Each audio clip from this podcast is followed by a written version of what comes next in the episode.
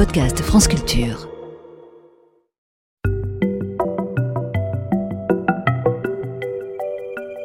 Ne vous êtes-vous jamais demandé d'où venaient les denrées de votre bac à légumes? Il va être l'heure du repas. Vous ouvrez votre réfrigérateur que vous avez garni en revenant du marché. Que choisir pour vous régaler? Carottes, courgettes, tomates, champignons? Côté gustatif, je vous donne carte blanche, mais côté botanique, vous allez dévorer des choses plutôt diverses, venant de drôles d'endroits, ou plutôt ayant leur origine dans de drôles d'endroits. Votre frigo est du genre cosmopolite, car les plantes et les champignons que nous consommons aujourd'hui viennent vraiment de partout. Parlons légumes. Dans le vocabulaire courant, on appelle légumes la partie comestible d'une plante, généralement consommée dans un plat salé. Si nous observons nos légumes d'un point de vue botanique, il peut s'agir de différentes parties d'une plante.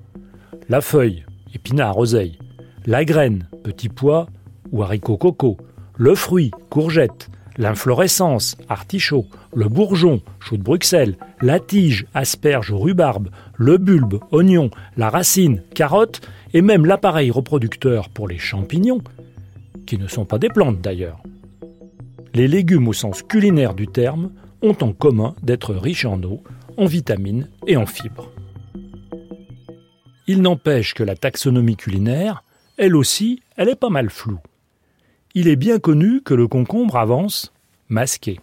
Quand vous le mangez en salade, vous prétendez avaler un légume. Mais considéré sous sa forme cornichon, il devient un condiment. Pourtant, c'est la même espèce.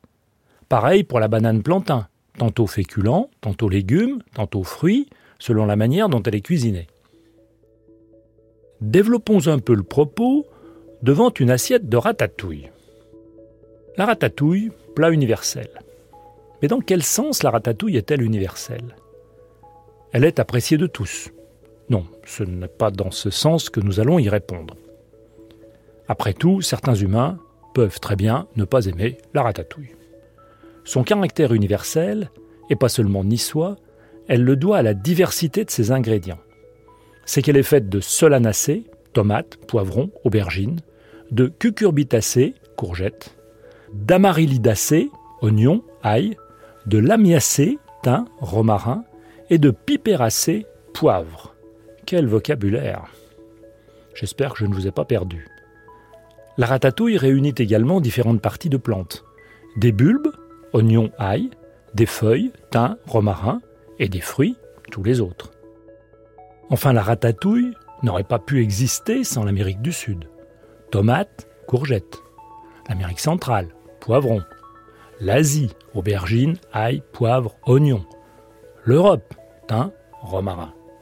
Cette délicieuse ratatouille illustre à quel point notre frigo est cosmopolite, à un point qu'on ignore souvent. Quelles sont donc les origines de nos légumes les plus familiers Et en contrepoint, que pouvaient bien croquer nos ancêtres un peu lointains? Donc, si nous suivions nos légumes dans un petit tour du monde, commençons par chez nous, je veux dire l'Europe. D'abord la doyenne des plantes européennes, la laitue, Lactuca sativa, qui est en Europe depuis plus de 75 000 ans. Des analyses de pollen ont montré que les hommes de Néandertal et de Cro-Magnon la consommaient. L'artichaut est pas mal non plus. On en mange, du moins la forme sauvage, depuis le troisième millénaire avant notre ère. Sa culture, elle, remonte au premier siècle de notre ère. On perd sa trace au Moyen Âge, et puis il refait surface par l'Italie de la Renaissance. Le chou est bien européen. Je suis soulagé. La chanson Savez-vous planter des choux à la mode de etc. reste enracinée dans notre tradition. La betterave aussi est une plante bien de chez nous. Présente à l'état sauvage en Europe, elle est consommée depuis l'Antiquité. On l'appelle Beta vulgaris, variété rapa. Mais savez-vous que la bête, ou blette, est aussi une betterave dont nous mangeons les feuilles?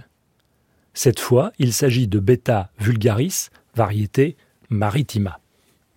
On peut ajouter le navet et le céleri, par exemple, mais également le rutabaga et le panais, qui n'étaient plus beaucoup consommés et qui redeviennent tendance. Marco Polo et ses longs voyages nous mettent sur la piste de l'Asie. L'aubergine est originaire de ce continent. En France, elle était surtout dégustée en Provence, avant que des maraîchers montent à Paris pour l'y faire connaître vers 1825. Il semblerait que la carotte sauvage soit originaire du Cachemire et de l'Himalaya occidental. L'épinard vient du sud du Caucase, Turkestan, Afghanistan. Les Grecs et les Romains le connaissaient, mais ce sont les Arabes qui le font arriver en Espagne au XIe siècle. L'ail, le basilic, la ciboulette, l'oignon et le poivre tirent aussi leur origine de différentes régions asiatiques et ils arriveront en Europe à différents moments de l'histoire. L'Afrique n'est pas en reste avec le persil, le poireau ou la coriandre. Toute cette alimentation d'origine végétale est arrivée en Europe il y a pas mal de temps du fait de la relative proximité des continents asiatiques et africains. Nos ancêtres de l'Antiquité ou du Moyen Âge pouvaient donc déjà se les procurer. Avec ce qui poussait déjà en Europe, on voit qu'ils pouvaient tranquillement se faire une potée ou une soupe aux choux. Par contre, pour le reste, il faudra attendre que les légumes des Amériques débarquent. Ceux d'Amérique du Nord sont fort peu nombreux. Essentiellement le topinambour, ramené en France en 1607 par Marc Lescarbot, il provient du Canada, mais porte paradoxalement le nom d'une tribu d'Amazonie, les Tupinamba. En revanche, que serions-nous sans l'Amérique du Sud et l'Amérique centrale? Les courgettes, les courges, la pomme de terre, la tomate, le poivron. On retrouve notre ratatouille et on peut ajouter des pommes de terre dans notre soupe aux choux ou notre soupe aux poireaux. Les légumes viennent de partout, conséquence des voyages d'exploration, des conquêtes, des croisements civilisationnels et des routes commerciales empruntées il y a bien longtemps. Bien qu'ils aient une origine lointaine, tous ces légumes poussent maintenant chez nous. En circuit court, vous pouvez sans remords réunir l'Amérique, l'Asie et l'Europe dans une bonne ratatouille, de préférence l'été.